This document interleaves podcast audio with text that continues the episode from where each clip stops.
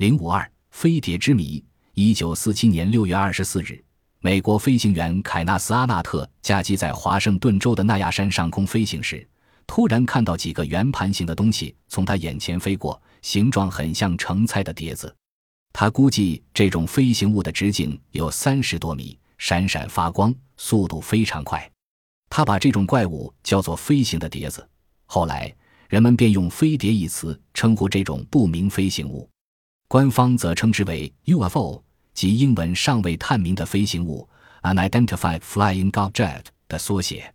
这件事当时成为轰动全世界的新闻。从这以后，关于飞碟的报告层出不穷，遍及全世界。此外，还有人从历史资料中找到了许多关于飞碟的记载，说明人类发现飞碟并不始于凯纳斯·阿纳特，而是古已有之。起初。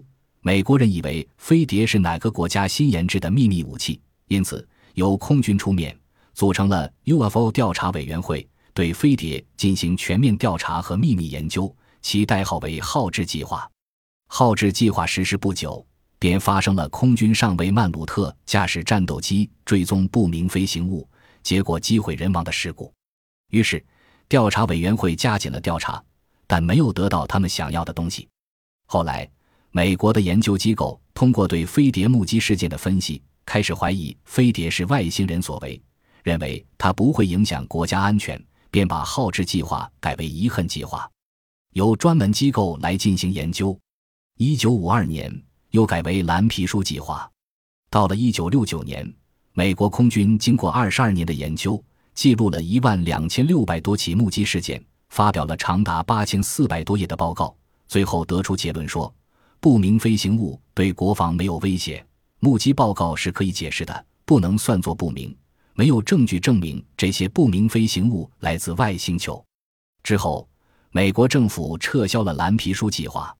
美国空军 UFO 调查委员会的结论引起了人们的强烈不满，但这一瓢冷水不但没浇灭人们研究 UFO 的热情，反而使这种热情更加高涨。世界各国的科学工作者和业余爱好者。纷纷成立官方的或民间的 UFO 研究组织，出版了多种刊物。法国的不明飞行物研究会是目前世界上唯一的研究飞碟的官方组织，隶属于法国国家宇宙研究中心。这个组织由四十名科学家组成，其中有心理学家、天文学家、高空探测气球专家、气象物理学家等。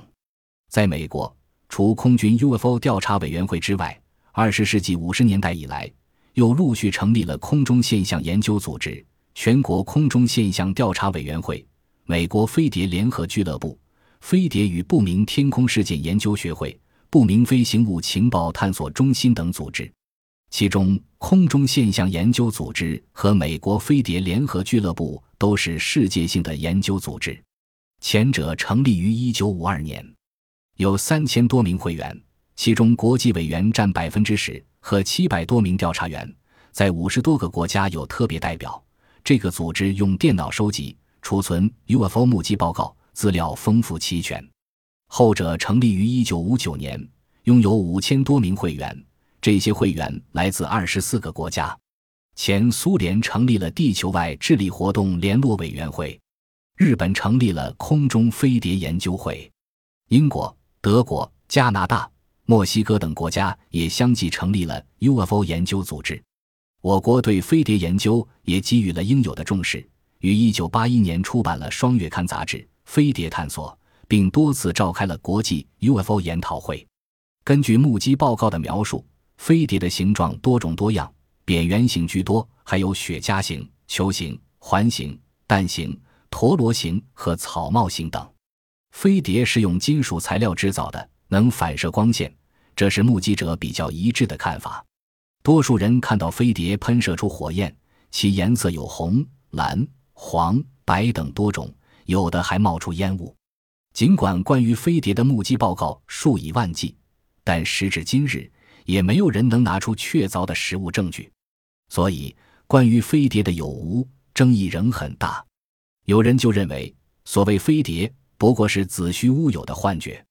还有人不客气地说：“所谓目击报告，不过是欺世盗名的骗术和恶作剧。”也有人认为，飞碟可能是某种自然现象，如流星、行星、云块、球状闪电、海市蜃楼等给人造成的错觉。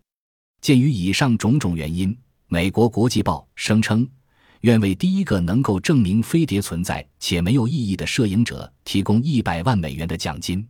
伦敦的一位威士忌酒商也宣布，向能够提供这种证据的人支付一百万英镑的奖金。这既是挑战，也是鼓励。